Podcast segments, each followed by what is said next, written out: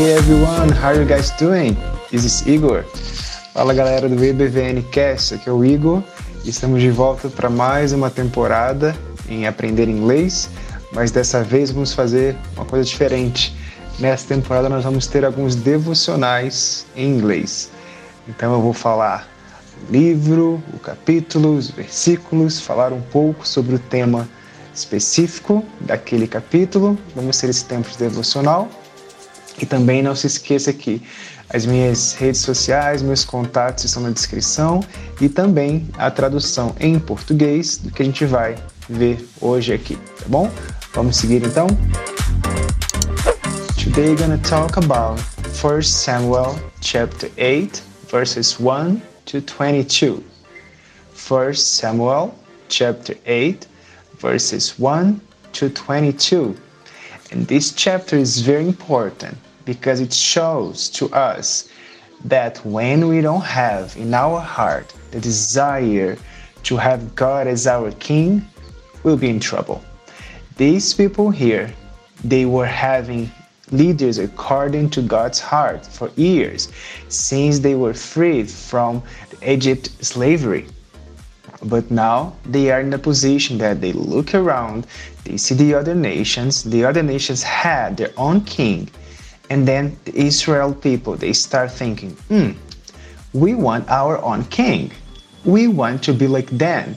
And what, then what is the problem in here? The problem is when we look around and when we desire things that is not coming from heaven, doesn't come from heart of God, we will have problem. These people here, the Israel people, they had already their king. It was God.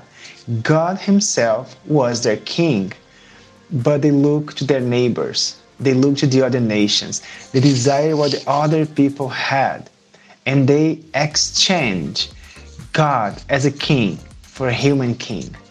So be careful about your heart. Check your heart this time, this morning, this evening, this night, this afternoon. I don't know what time you are hearing this, but check your heart and think about this. Do you have God as your own king? Are you pleased and happy because God is your king? Are you following what He has for you? Or you look you are looking around, you're putting your eyes in other nations, in other people, and you want to exchange what you have now for what they have. And this is the problem. God wants to guide us, not because He wants to control us. No, He wants to guide us because He knows the best for us. He wants to guide us because He knows the future and He has the best future for you and for me. So don't do like these people. Don't go over looking around and exchanging God as your king for somebody else. Do not put other people, other person, other things in God's place. Give the first place of your heart always to God. And this is the way you can be happy and you're gonna live an awesome future that God has already prepared for you and for me. God had planned, had already planned and designed future and the days for us as we can see in Psalms 139. He had planned everything for you and for me. Trust your heart to God our King.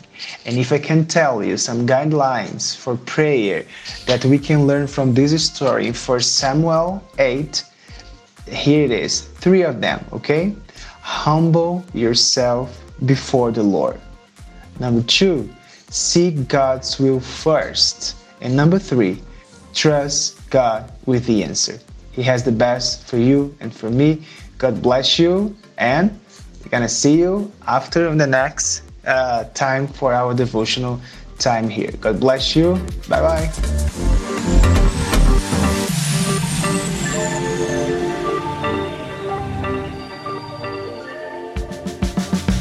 siga o EBVN Cash nas redes sociais. Arroba no Instagram e EBVN Cash no Facebook. Visite www.ebvncast.com e conheça toda a nossa equipe.